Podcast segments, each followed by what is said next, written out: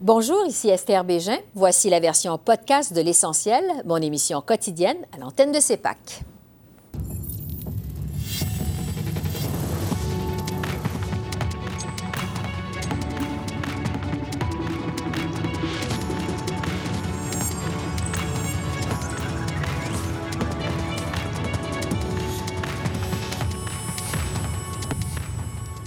Bienvenue à cette édition de l'Essentiel qui vous présente les faits saillants de la semaine politique à Ottawa. En fait, l'heure était au bilan, alors que les travaux à la Chambre des communes ont ajourné mercredi et que les parlementaires ont repris la route de leur circonscription pour la pause du temps des fêtes.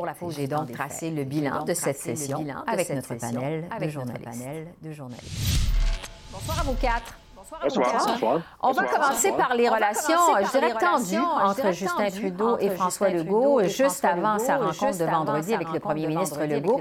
Justin Trudeau a durci le ton envers le Québec. Joël Denis, je commence avec vous. Le premier ministre euh, Trudeau, il est allé d'une déclaration quand même assez choc cette semaine. Selon lui, le Québec pourrait accueillir jusqu'à 112 000 immigrants par année, en majorité des francophones.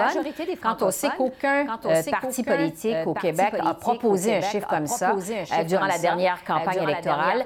Euh, qu'est-ce que ça laisse présager comme rencontre pour les deux hommes? Comment vous interprétez cette sortie de Justin Trudeau? Ben, ça peut mettre la table de façon désordonnée, désordonnée à cette fameuse rencontre. Et je vous dirais que peut-être M. Trudeau est sorti davantage de sorties de fourchette avant de s'asseoir à table avec M. Legault. Ça illustre toute la pression que veut exercer en quelque sorte le gouvernement Trudeau sur le Québec pour qu'il ouvre davantage ses portes à l'immigration. Je veux dire aussi que le milieu des affaires, le milieu des affaires réclame aussi davantage de gens, davantage de gens pour justement combler les postes qui sont vacants, la fameuse pénurie de main-d'œuvre qui frappe l'économie du Québec. Donc, il y a des pressions de gauche à droite. Et M. Trudeau, ça fait un peu le porte-parole de ça, mais M. Legault, lui, a son idée bien en tête, c'est 50 000 immigrants qu'il veut accueillir par année, qu'il veut par année. Oui, on va voir ce que ça donne, les discussions au sujet de l'immigration. Les transferts en santé, évidemment, sont au menu de cette rencontre. Yves Justin Trudeau vraiment persiste et signe pas de hausse des transferts en santé sans obligation de résultat de la part des provinces. Est-ce que Québec va devoir mettre de l'eau dans son vin, finalement, dans ce dossier pour que ça finisse par se régler? Alors voilà la grande question. qui devra mettre de l'eau dans Il ne faut jamais oublier que l'argent dont il est question, ça provient tout de, la même poche, celle des contribuables. Et les contribuables souhaitent sans aucun doute que ce, problème se règle et que l'argent soit envoyé dans les réseaux de santé qui en ont bien besoin. Alors il faudrait que les deux euh, arrêtent de se disputer et s'entendent. Il ne faut jamais oublier que la santé, c'est de juridiction provinciale et selon moi, la seule condition acceptable, c'est qu'Ottawa exige que 100 des sommes soient dépensées en santé. Point final. Ils ne peuvent pas aller plus loin parce que ce serait une intrusion dans la juridiction. n'est pas la juridiction. Émilie, euh, selon ce que dit François Legault, la protection du français va aussi être centrale dans les discussions entre les deux hommes après les commentaires de François Legault sur ces 13 qui ne va pas assez loin. À quoi vous vous attendez de ce côté-là? Je m'attends à à ce que M. Legault persiste et signe, là, autant dans sa rencontre de vendredi que dans les, que dans les prochaines semaines, les prochains mois. Il va dire à M. Trudeau, euh, laissez-nous appliquer la charte de la langue française aux employés sous juridiction fédérale. Touchez pas à la loi 96. Donc, il va répéter ça. M. Trudeau va répéter euh, que lui, la voie à suivre pour euh, freiner le déclin du français, c'est le projet de loi C13 de réforme de la loi sur les langues officielles. Il va répéter ça. Il va dire que pour lui, c'est important de protéger les francophones euh, au Québec, mais aussi les francophones hors Québec, et que pour lui, c'est ça la voie à suivre. Mais finalement, euh, dans cette rencontre-là et aussi dans les prochaines semaines, moi, je m'attends à ce qu'on voit encore le même dialogue de C'est d'autant plus étonnant ces euh, prises de bec-là qu'on a vues cette semaine entre les deux hommes, parce qu'on parlait quand même d'une certaine embellie dans les relations entre entre les deux premiers ministres, notamment euh, lors de leur rencontre au sommet de la francophonie en Tunisie. Euh, qu'est-ce qu'on peut dire entre les, euh, des relations entre Justin Trudeau et François Legault à ce stade-ci? Comment vous voyez les choses? Comment vous voyez les choses? C'est comme une relation amoureuse. Hein. Bon, les, deux hommes, ce qu'on dit sur le plan humain, c'est qu'ils s'entendent très bien. ce sont tous les deux des, Québécois, des bons Québécois. les deux sont assez charismatiques. Hein. Ils sont capables de s'entendre et de se parler. On l'a vu d'ailleurs avant l'élection de 2021. Hein. On disait à peu près la même chose. Bon, les deux étaient souriants, ils faisaient des annonces conjointes. Ils s'appelaient Justin et François. Alors, c'était un peu la même chose. Et vous voyez, lors de l'élection, fédérale de 2021, hein, François Legault s'est retourné, s'est viré de bord, comme on dit en bon français, et a commencé à demander aux Québécois à voter pour Erin O'Toole, le chef conservateur à l'époque. Donc, ça peut changer assez rapidement.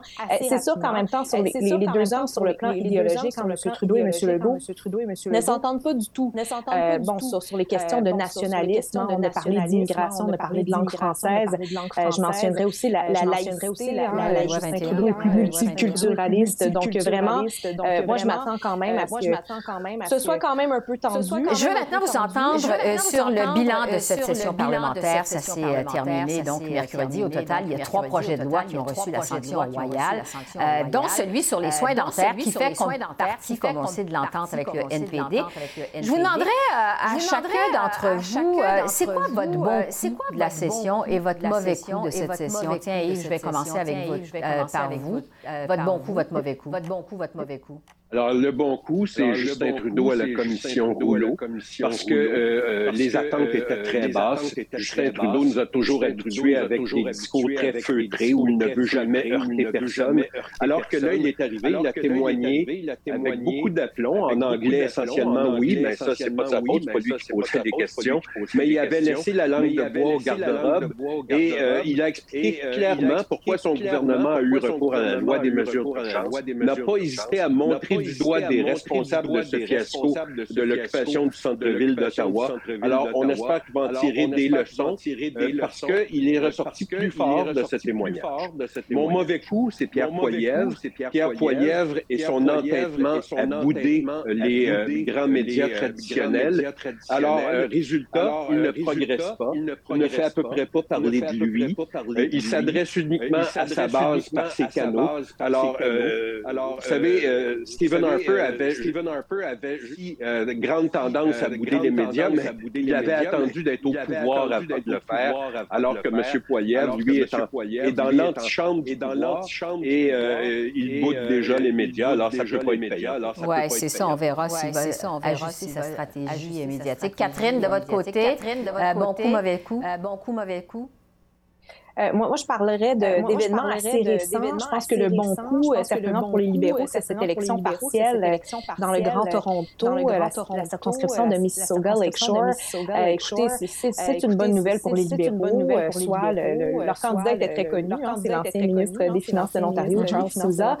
Mais quand même, ça démontre que, bon, même si c'est un gouvernement qui devient de plus en plus impopulaire, hein, il est derrière les conservateurs dans les sondages, il réussit quand même à garder, euh, disons, une forteresse hein, dans, le Grand Toronto, une forteresse qui a quand même passé aux mains des conservateurs par le passé. Donc, vraiment, et Pierre Poilièvre, on ne l'a pas vu du tout, euh, ou à peu près pas dans la euh, circonscription. Donc, une bonne nouvelle de ce côté-là, un bon coup. Je dirais que le mauvais coup, c'est cet amendement sur le projet de loi C-21 sur le contrôle des armes à feu.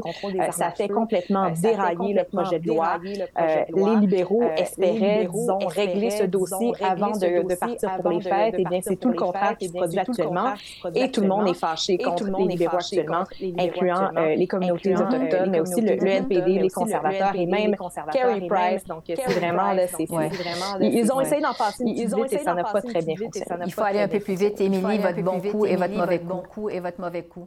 Coup. Moi, je me suis concentrée sur un peu ce qui s'est passé dans, dans l'enceinte du Parlement. Donc, avec tout, Hockey Canada, ça serait ça mon bon coup. Toute la réponse des différents partis à, ces allégations d'agression sexuelle, de viol collectif, pour, tenter d'en savoir plus sur ce qui s'est passé vraiment. Est-ce que des fonds fédéraux ont servi, à, régler cette affaire en douce du côté de Hockey Canada. donc, on a vu la ministre Saint-Onge, évidemment, mais on a aussi vu le député bloqué Sébastien Lemire s'illustrer là-dedans. On a vu le néo-démocrate Peter Julian.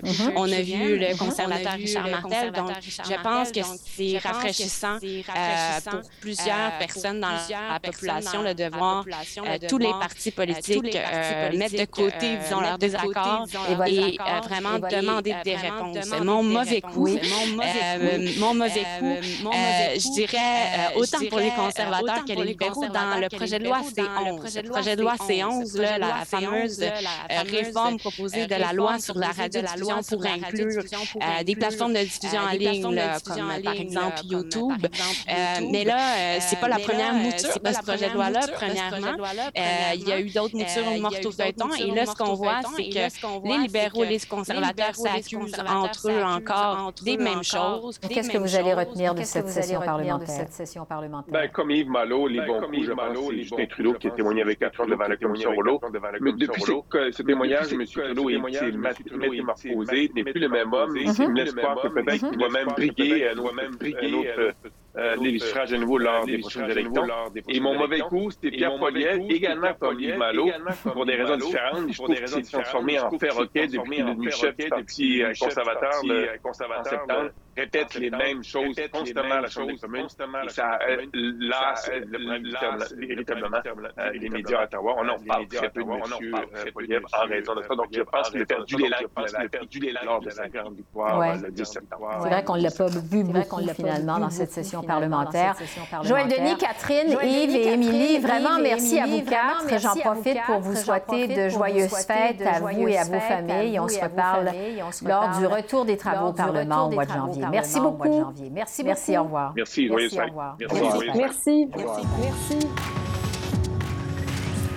Cette session parlementaire a aussi été marquée par plusieurs interventions du Canada sur la scène internationale. J'en ai discuté avec la ministre des Affaires étrangères, Mélanie Joly. Bonsoir Esther, comment allez-vous? Ça va très bien, merci. Merci d'être avec nous. Ça a été une euh, session vraiment chargée pour vous. Bon, il y a eu les dossiers de l'Ukraine, Haïti. Vous avez aussi dévoilé la stratégie indo-pacifique de votre gouvernement. Évidemment, c'était très attendu que cette stratégie. On va justement commencer par ça. Euh, stratégie qui a été saluée par plusieurs, mais quand même, il y a eu des critiques, notamment que ça manquait de clarté, que ça manquait d'étapes précises pour sa mise en place, sa mise en œuvre. Qu'est-ce que vous répondez à ces critiques? Je pense que pour la première fois, le Canada se dote d'une politique étrangère qui vise à, vraiment être un, partenaire fiable en Indo-Pacifique, donc en Asie. C'est la première fois en 25 ans qu'il y a une politique étrangère même qui est publiée par le gouvernement du Canada. Et donc, on arrive avec une approche qui est très claire et aussi qui est soutenue par un investissement de 2,3 milliards de dollars.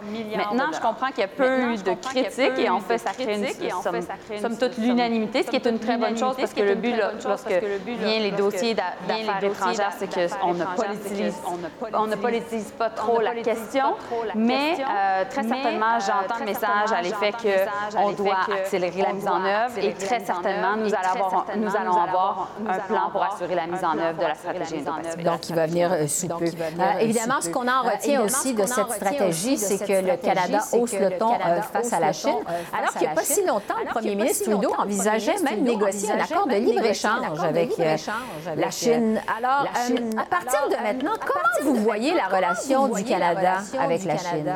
Mais au niveau de la Chine, on l'a mentionné, la Chine est une puissance mondiale perturbatrice. De plus en plus, elle a des, intérêts qui sont euh, moins alignés avec les nôtres. Et c'est un pays qui, somme toute, tente de faire, tantôt de, transformer les règles internationales ou, ne pas nécessairement les suivre pour ses propres intérêts. Et donc ça, ça crée beaucoup d'instabilité mondiale. Pourquoi? Parce que les normes internationales qui ont été mises en place au lendemain de la Deuxième Guerre mondiale ont assuré une forme, de stabilité internationale depuis la Deuxième Guerre mondiale. Et plus on, s'en éloigne, plus on se retrouve à créer cette instabilité. C'est pourquoi, dans le fond, il y a eu autant de pays qui ont dénoncé la guerre en Ukraine, l'invasion en fait par la Russie et l'Ukraine qui allait clairement à l'encontre des normes internationales. Mais c'est pourquoi aussi on lance un message clair à la Chine. En même temps, ce qu'on veut faire avec la Chine, c'est aussi de pouvoir s'engager diplomatiquement, être en mesure d'avoir des conversations parfois difficiles, mais parfois aussi basées sur des objectifs communs, comme c'est le cas à la COP 15 présentement au moment où on se parle, où il y a des négociations sur la protection de la biodiversité et où la Chine préside la COP et nous, nous sommes l'autre comme pays de la conférence. Parce que vous avez dit justement que vous espériez continuer à avoir de la collaboration euh, avec la Chine euh, de certains dossiers, sur certains dossiers, notamment celui de la lutte au changement climatique. Euh, avec tout ce qui s'est passé quand même en marge du sommet du G20 entre le président Xi et M. Trudeau, est-ce que vous pensez que le Canada peut encore espérer de la collaboration de la part de la Chine? Bien, au moment où on se parle, ça, se passe, ça se passe à Montréal. Notre collègue Stephen Guilbeault, ministre de, l'Environnement, est en contact quotidien avec son homologue chinois.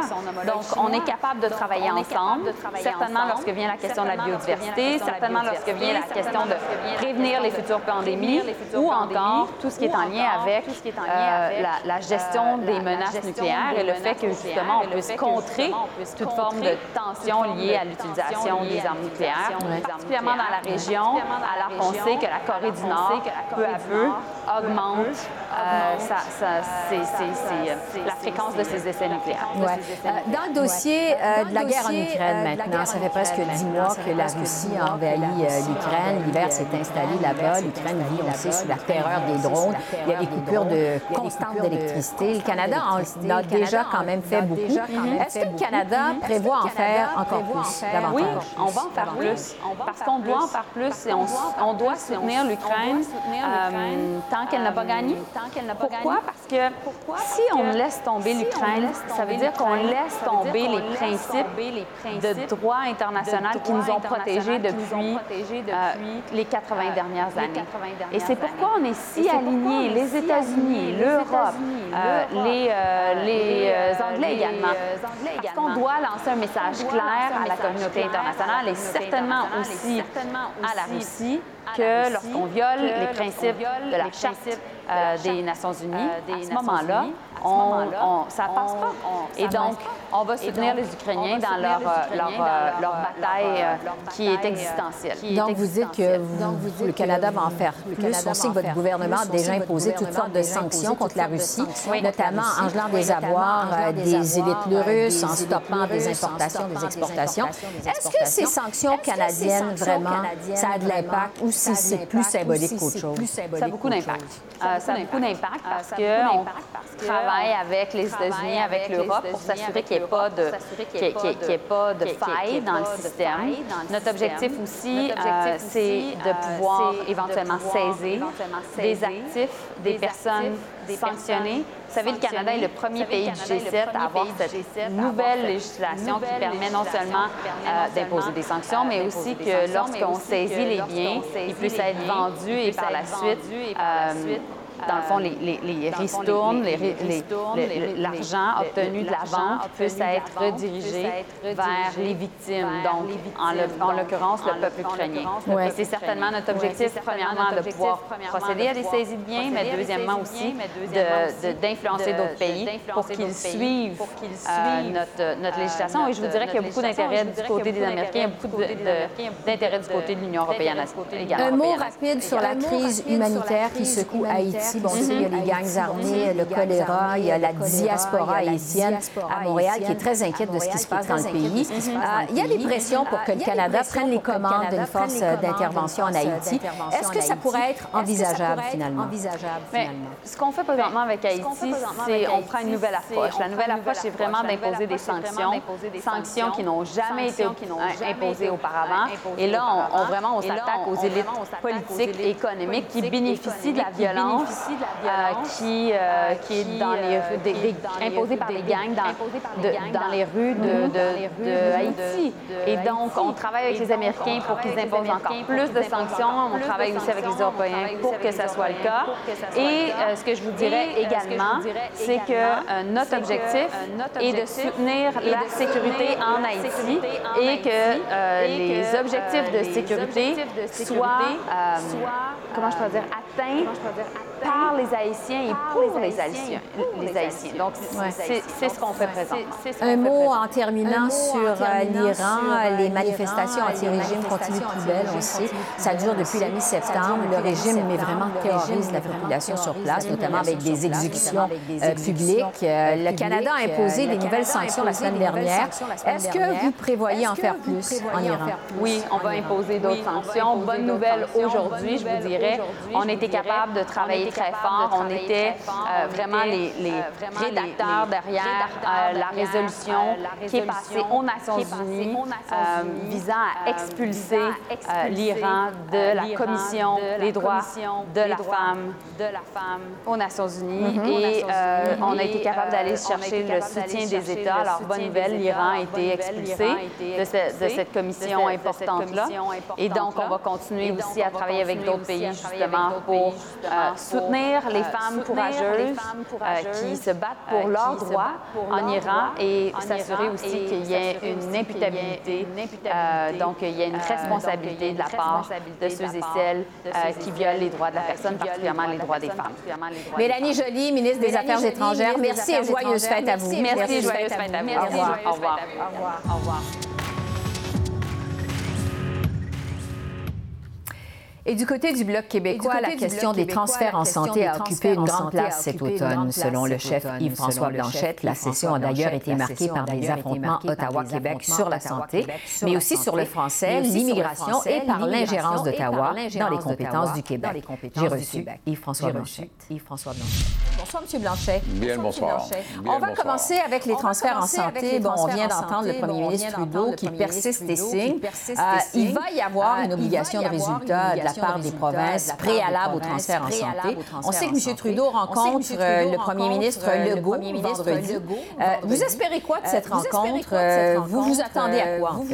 En fait, je vais commencer par l'autre question parce que qu'est-ce qui fait croire à M. Trudeau que les systèmes de santé du Québec et des provinces n'ont pas déjà des obligations de résultats? Ces gens-là sont redevables devant leurs propres électeurs et devant leurs propres contribuables. Et là, Justin Trudeau arrive dans l'affaire et il dit, moi, je suis meilleur, moi, je suis plus Mais il n'y a pas de système de santé fédéral. Ça n'existe pas. Donc, est-ce que c'est mieux de confier l'argent qui est dû et demandé par le Québec et les provinces au Québec et aux provinces qui opèrent déjà avec beaucoup de mal parce qu'ils sont gravement sous-financés à cause des équilibres fiscaux dont M. Trudeau abuse, ou de créer un autre système de santé, un autre système de normes, un autre système de mesures. Ça va être long, ça va devoir être négocié. Et pendant ce temps-là, les gens attendent dans les urgences, les gens attendent leur chirurgie, les gens ont peur de l'influenza ou de la COVID. On a une crise, moi je trouve que c'est une crise nationale de santé mentale. Et M. Trudeau prend tout ce monde-là en otage et il dit non, vous aurez l'argent si vous me donnez à moi votre juridiction aux petites provinces que vous êtes. Et j'imagine mal François Legault être celui qui va briser le front commun des provinces. Ça n'arrivera pas, j'en suis convaincu. Donc, il va réitérer des positions. J'espère seulement qu'il va le faire avec beaucoup de fermeté pour pas que M. Trudeau puisse de nouveau s'esquiver en disant j'y ai parlé, puis on est main dans la main. Ils ne sont pas main dans la main. Et M. Trudeau a eu une invitation de toutes les provinces. Ça ressemble un peu à la proposition de sommet que j'avais faite à l'époque d'aller le rencontrer. Il n'a pas le droit de refuser de rencontrer tous les premiers ministres des provinces sous peine d'être jugé gravement arrogant. Gravement arrogant. Parce que, bon, si Ottawa ne cède pas, parce qu'on vient d'entendre M. Trudeau qui reste vraiment sur ses positions, semble déterminé à imposer des conditions aux provinces. S'il y a d'autres provinces qui finissent par conclure des ententes, je dirais, à la pièce avec le gouvernement fédéral, justement sur les transferts en santé ou sur des sommes en santé, est-ce que vous pensez que Québec, finalement, n'aura pas le choix de céder? je ne crois pas que Québec doive céder. Je pense que Québec, en soi, a la force nécessaire pour faire face. Et, vous savez, dans... Le Front commun, c'est tout le monde. Mais lorsqu'on est le gouvernement fédéral, la stratégie, elle est simple. Imaginons que le transfert en santé représente un montant X par personne bien, faire tomber le Front commun en travaillant le Manitoba ou l'île du Prince-Édouard coûte beaucoup moins cher que de faire tomber le Front commun en s'attaquant à l'Ontario ou au Québec, qui sont beaucoup plus populeuses. Tant que les deux provinces-là sont d'accord et solides, euh, le fédéral reste dans une position un peu précaire. Mais bien sûr, ce qui est très, très fort présentement, et ça fait longtemps qu'il y a des gens qui pariaient que ça allait briser, le Front commun des provinces se tient. Et le message du fait que ce n'est pas légitime, c'est à la limite triché de la part du fédéral que d'imposer des conditions dans un champ où il n'y a pas la compétence en termes constitutionnels, il n'y a pas la compétence dans le sens qu'il connaît pour ça. Alors, on va suivre ce dossier-là. On va voir si ça va finir par débloquer finalement. Je veux vous entendre sur l'enjeu de l'immigration parce que vous avez réagi cette semaine à la déclaration de M. Trudeau qui a dit que le Québec pouvait recevoir jusqu'à 112 000 immigrants par année. La majorité des francophones, bon, évidemment, au Québec, on dit que c'est au Québec de décider de ces seuils. Quand on sait quand même que la province ne dépense pas tout l'argent qu'il lui envoie à Ottawa pour la francisation des immigrants, est-ce que vous pensez que le Québec maximise tous ses outils à sa disposition, tous ses pouvoirs en immigration? Ça, c'est une pirouette euh, rhétorique d'Ottawa. Québec utilise l'argent qui est envoyé en francisation et en intégration. Ce n'est pas que la francisation, la somme qui est versée, d'une part. Outre ça, le piège, il est parfait. Un piège est parfait jusqu'à ce qu'on l'ait défini comme étant un piège. Le piège, c'est soit vous accueillez beaucoup plus de personnes que vous êtes capable d'en franciser ou d'en intégrer ou à qui vous êtes capable d'offrir un système de santé adéquat ou l'éducation adéquate ou les services de garde adéquats parce que ça coûte quelque chose. Soit vous accueillez ce nombre-là et vous êtes incapable de les franciser et le français recule, ou soit vous ne les accueillez pas, vous en accueillez moins et votre poids à l'intérieur de la Fédération canadienne, il ratatine aussi. C'est une situation perdante pour le Québec. Et à ça, on ajoute aux 112 000 de la règle de trois très intelligente de Justin Trudeau, qui ne tient pas compte qu'il y a 8 millions de parlants français en Amérique, qu'il y a 300 millions de parlants anglais, puis que l'intégration naturelle en anglais est beaucoup plus facile qu'en français, ça va de soi. Mais on ajoute, ajouter les 50 000 demandeurs d'asile au chemin Roxham, puis les 10 000 à peu près mexicains, tous des gens qui sont légitimes dans leur demande, mais qui entrent sur le territoire, essentiellement au Québec, et qui s'ajoutent aux fameux 112 000. Il est impossible pour le Québec d'accueillir tout ce monde. Euh, sur le maintien du poids démographique du Québec au Parlement canadien, parce que c'est une des vos motions qui a été adoptée cette session commune, si le Québec maintient justement ses seuils à 50 000 immigrants par année, est-ce que ça vous inquiète? Comment vous voyez évoluer ça dans l'avenir? Moi, je suis un peu à l'écart de ce qu'on a souvent vu dans le mouvement nationaliste ou souverainiste. Je n'ai pas peur du nombre d'immigrants. Qu'on en accueille autant qu'on est capable d'en intégrer. On a un devoir à ces gens-là. On n'est pas des méchants qui ne veulent pas les intégrer. On a un devoir à l'encontre de ces gens-là de leur donner, premier outil d'intégration, la langue commune, même si à Montréal, c'est de moins en moins vrai et c'est un énorme problème. Après ça, reconnaissance des diplômes, régionalisation, intégration au milieu du travail. On a un devoir envers ces gens-là en santé, en éducation, en garderie. Il faut le faire comme il faut. Et pour l'instant, on n'a pas les outils de mesure et de vérification de l'efficacité de nos propres mesures d'intégration. Et on se fait dire par quelqu'un qui semble avoir tout intérêt à nous nuire qu'il faut pratiquement doubler ou tripler le total des gens qui entrent ou restent au Québec par la suite. C'est une juridiction qui se lie très, très directement à l'enjeu linguistique. Et l'enjeu linguistique ne devrait relever que de Québec. On ne confie pas sa langue, son âme ou ses arts à une autre nation qui, plus souvent autrement, travaille à l'encontre de l'intérêt du français au Québec. Le temps file. Euh, sur l'ensemble de la session qui se termine, vous avez eu quand même des réalisations au bloc. Je parlais il y a un instant de votre motion qui visait à maintenir, qui vise à maintenir le poids du Québec au Parlement canadien. Quel bilan vous faites de votre travail au bloc, aux communes, au cours des dernières semaines et des derniers mois? Malgré le fait que lorsqu'on arrive en Chambre, et à quelques exceptions près, dont la loi qui va protéger les fonds de pension des travailleurs retraités, qui a été redéposé par les conservateurs, mais qui est un travail de nombreuses années de Marilyn Gill, députée de Manicouagan.